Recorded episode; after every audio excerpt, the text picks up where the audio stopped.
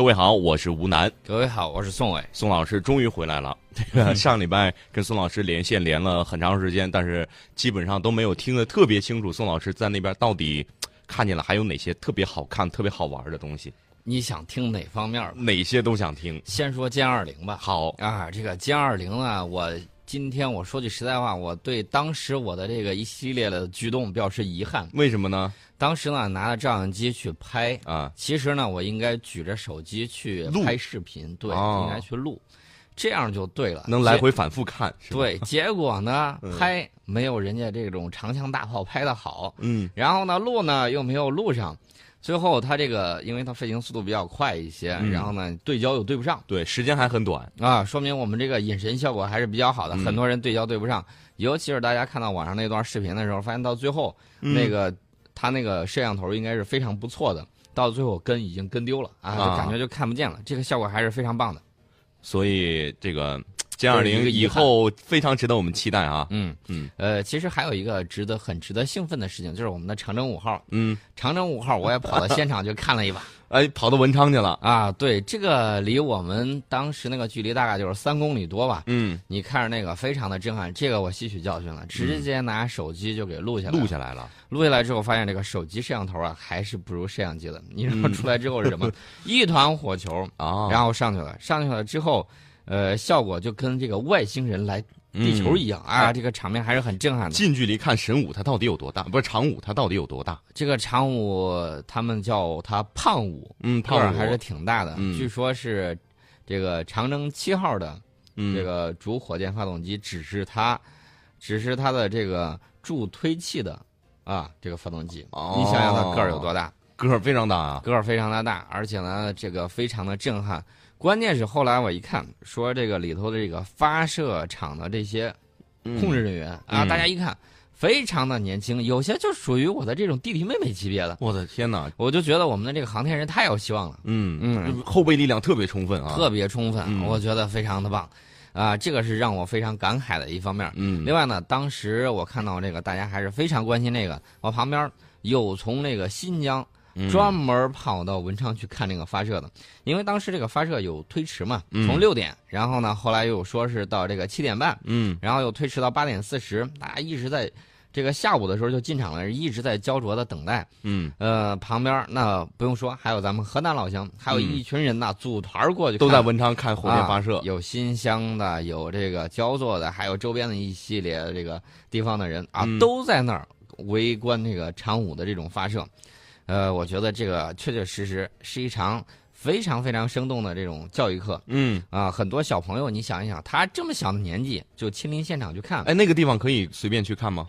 哎，随便的肯定是不能的，一定是要持证的。哦啊，他们进到内场之后去看，我觉得这个也彰显了我们国家对这种东西的自信。嗯，你要知道，这个火箭它百分之九十以上都是新技术。对。啊，是一颗实验箭，嗯，呃，接下来它还要再打一枚，它这个也是实验箭，这个只要打到天上去就算成功了。嗯，对，还是要实验的，实验两次之后，因为这也是我们国家第一次搞这种氢氧的这种发动机，嗯，等到再往后到第三颗的时候，这就是正式火箭了，嗯，呃，我觉得以后文昌那个地方呢，会有越来越多的这种活动啊，发射这个火箭呢。到时候我们九八六听世界可以组织大家一块儿去看，对，收听九八六听世界或者下载蜻蜓 FM 客户端，搜索“宋伟观天下”都可以了解到我们的内容哈。另外说一说这个大火箭很大，我我们会不会以后这个火箭会越来越大？火箭肯定会越来越大，以后还会有一个巨无霸，长征九号巨无霸，现在已经在这个规划当中了啊。对，它未来是要超过美国的这个土星。嗯啊，要最起码要追上它吧？这个直径是超过十米的这种大超过十米的啊！你以后想要这个登月，以后想要到这个火星上去，没这种大家伙是办不到的。对，有多少人可以回老家了？回火星了？呃，说完了这些东西呢，我们还是要来看一系列的东西。嗯，看什么呢？看看剧也好。你喜欢看美剧还是喜欢看韩剧？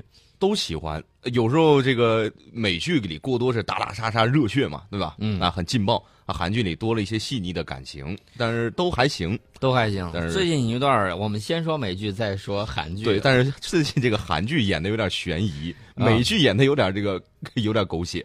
对这个美剧基本上就是反转、反转再反转，是，基本上弄不清楚它到底是怎么回事。嗯先是这个联邦调查局，美国联邦调查局啊，有一个探员啊，去调查了这个希拉里的这个邮件门，嗯，正调查着呢，突然这个调查人员没了，没了，消失了。呃，不能说他消失了吧，嗯最起码发现他这个在家里头死了，哦然后家人也没了，然后房子也烧了，据说是自杀。调查了一圈之后，有人说这个美国联邦调查局局长这个科米啊，嗯，可能是希拉里的人，然后出来宣布说，呃，联邦调查局在对新发现的与民主党总统候选人希拉里邮件门调查有关的邮件进行审阅之后，嗯，得出了一个结论，说维持此前做出的不建议起诉希拉里的结论就是这个邮件门的事儿，并不是很重要，并不是很大。啊，然后他就把这个事儿大事化小，小事化了。你要知道，明天美国时间明天的时候，大选就要最后要揭幕了。嗯我们看到的时候，应该是在星期三的上午吧。嗯我们最早的时候就在那个时候就可以看到结果。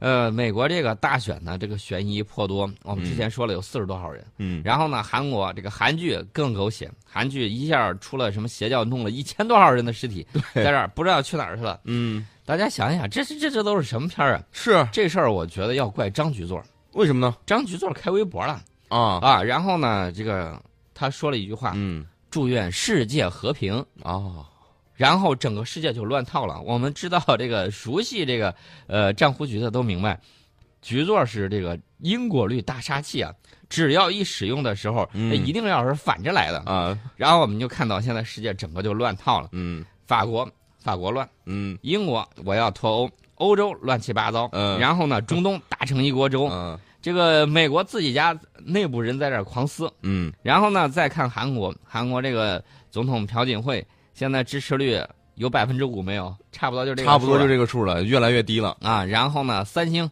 三星先是做手机炸，后来又这做炸，直接做炸弹算呃了后来又做洗衣机，啊，洗衣，机洗衣机也崩了，啊基本上能把这个人的那个下巴骨，然后就给打。反正能炸的全炸了。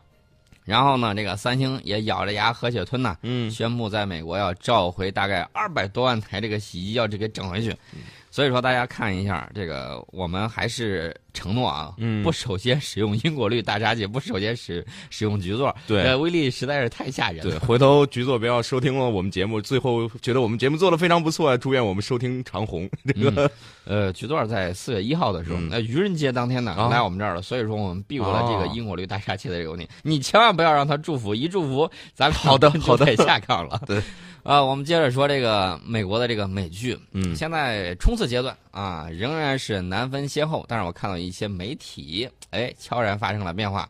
美国一些媒体呢就说，哎，特朗普你不行，一看调查率，每次都是希拉里遥遥领先。现在有一些，包括 CNN 嗯啊，感觉也有点反水了，嗯说这个现在来看。特朗普虽然还落后于希拉里，嗯但是这个落后的并不是特别多，也就那么几个百分点，说不定特朗普还行。说不定明天这个一开始他就追上去了，嗯也有可能哈。这个他们有一些小党，叫美国自由党的这个总统候选人约翰逊，他民调的这个支持率从顶峰的百分之九下降到百分之四点七。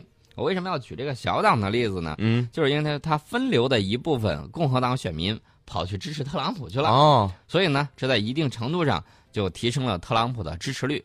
那么，希拉里的邮件门升级之后，抛弃特朗普的部分共和党选民开始回心转意。你你现在我觉得无所谓，大家就是看笑话。我看到有一幅漫画，嗯希拉里跟特朗普在这个拳拳台上啊，嗯就这个呃拳击手的这个顶上啊，都握着拳头在那打你打我一下，我打你一下，打得鼻青脸肿的。结果底下、嗯底下，你知道看台上都是谁？谁？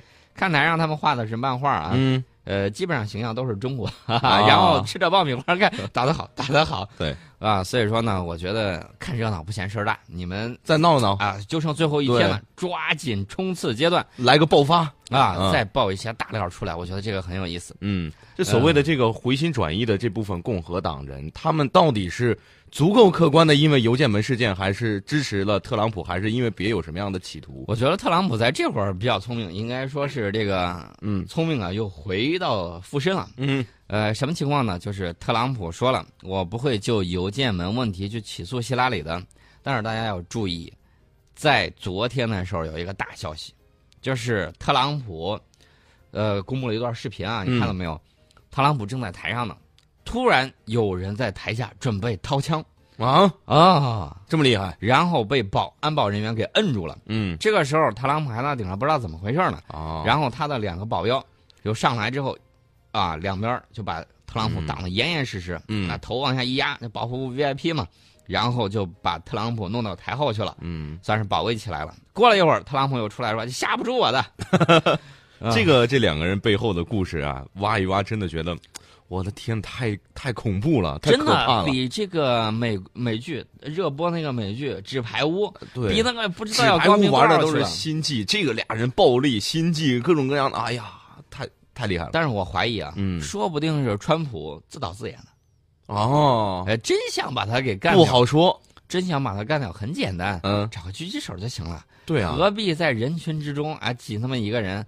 所以说，我觉得这个里头都是套路。嗯，马克吐温没有活到现在，如果活到现在，我觉得他应该会写一篇竞选总统，比那个啊竞选州长说不定要高很多呢。对，这个我们继续来聊一聊接下来的事儿。嗯这个明天就开始了，明天就开始，嗯这个结果呢，我觉得还是大家值得期待一下。悬疑狗血剧总算是要有有一个头了。我就跟大家说，一旦特朗普获胜，那么会成为什么一种一种嗯情况呢？美国精英之前都反对特朗普啊，说嗯这家伙土包子啊，不能让他上。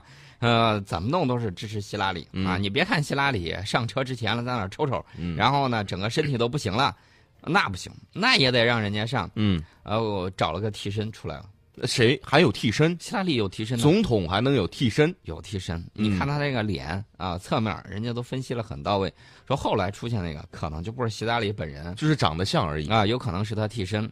然后特朗普就说：“你看他跟我电视辩论的时候挺嗨的，是吧？嗯啊，好像这个身体倍儿棒，吃嘛嘛香。嗯他是不是嗑药了？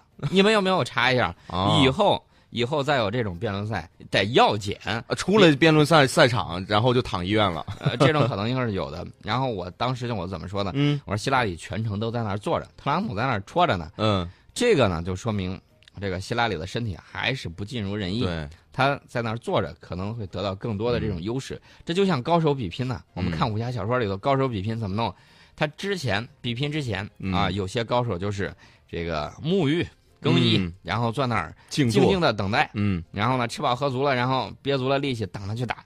我觉得这个希拉里呢，这个也是一个套路，就嗯等于说背后有借力啊，往椅子背上一靠，嗯然后呢气定神闲，我就不跟你辩，嗯我说一个，我就给你抛开话题。那场辩论赛我们也看了，呃，特朗普确确实实，呃，有点老虎吃天无处下嘴的这种感觉。呃，对，就是像打打拳一样，一拳打到棉花上，总是觉得很窝火。其实对我们来说，无论大选结果如何，美国作为一个超级大国，没那么容易就终结。嗯这个国家呢，大概是有能力承受大选所带来的危机，嗯但是有一点。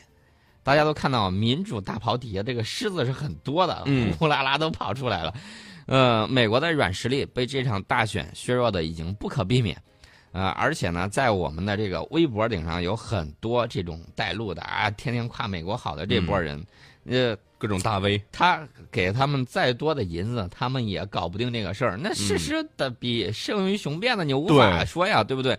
连美国现任的国务卿克里表示，这次选举影响美国形象，令人尴尬。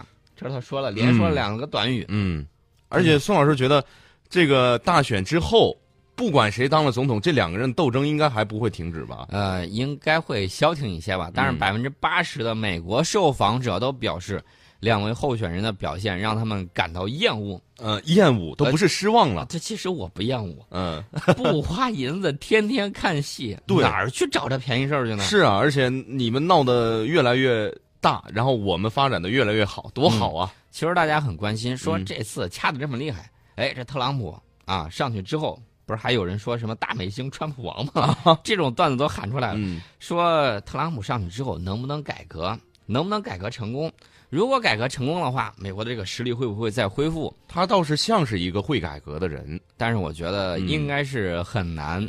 西方世界的整体趋势是领导人越来越弱势，选民越来越强势。嗯，而且呢，他很少出现压倒性优势取胜的这种政治领袖，而且他缺少大刀阔斧推动改革的这种权威。特朗普呢，我个人觉得嘴巴倒是挺大啊，嚷嚷呢也还声音挺响，嗯，但最终呢，我觉得他会撕裂美国社会。就是听其言观其行，他的行动好像应该不会说跟他所所讲出来的话是一样完全一致的。我觉得他应该会尽很大的努力去进行变革，但问题是变革的阻力比他想比他能调动的力量要大得多。嗯，这事儿就不好说了。呃，所以说呢，我觉得到底会怎么样，我们拭目以待。但是呢，我要给大家说，啊，想突然想起来一个事儿，刚才咱不是说歼二零嘛，嗯，这是一个标志性的，我认为是标志性的一个转折点，就是三百年来，嗯，因为明末的时候，明朝末期的时候，这个武器装备跟西方同时代相比较而言，嗯，并不差什么，嗯，呃，甚至在有些方面有过之而无不及。但是呢，后来我们的武器装备。就跟西方拉开了差距，这个差距的原因在哪里呢？就在于西方有整套的这种科学在里面，他把这些简单的这种表象，然后呢不断的在提炼，比如说它的这种弹道学，比如说它的这种化学，在研究先进武器方面，它不断的在提升。嗯，呃，西方当时它先进有一个很显著的一个原因，就是他把最需要花精力的地方，最需要花钱的那地方。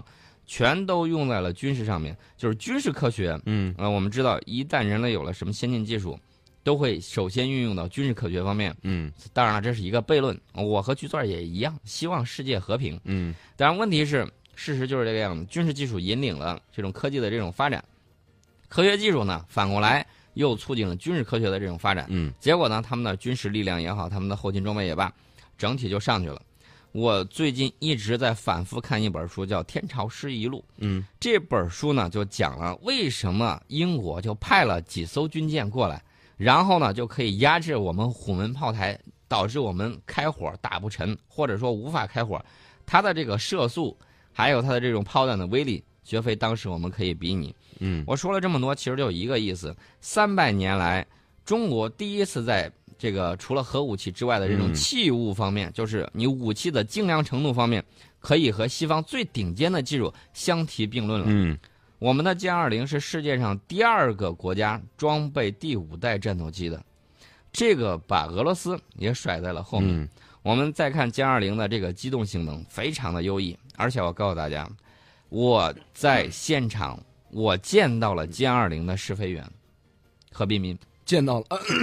之前这个宋老师连线的时候还说见到了，而且握了握手，对吧？对，而且呢，很多人跑来跟我握手，你知道说什么？说什么？这是何冰冰握过的手啊！对，所以说呢，嗯，就非常的兴奋，而且呢，何冰冰是月桂奖的得主，中国航空航天领域最高奖，哦，月桂奖。这个需要如得这个奖需要经历些什么？吴楠，你还没有跟我握手，先不要说，先握握手，先握握手，感觉一下，哇，好光荣啊！我觉得手，呃，今今年不能洗手了。歼二零一架，最起码怎么也得上亿吧？大家想一想，一个战斗机飞行员差不多就价值三到五架战斗机的，光他培训的这个费用，嗯，和他身体等重的黄金的这种重量，我毫不为过。那么试飞员是这个飞行员当中的这种尖子、佼佼者、佼佼者，大家想一想，他能值多少？所以你刚才握的这个一下，就我握这一下，至少十个亿以上。我的天哪，把手剁了，这倒不至于 啊，不至于啊。呃，所以说呢，我们就看到我们现在不断的这种发展，有赖于我们在科学技术领域、在经济发展方面取得更大的这种成就。骄傲使人落后，嗯啊，虚心使人进步。大家一定要保持这种戒骄戒躁的这种精神。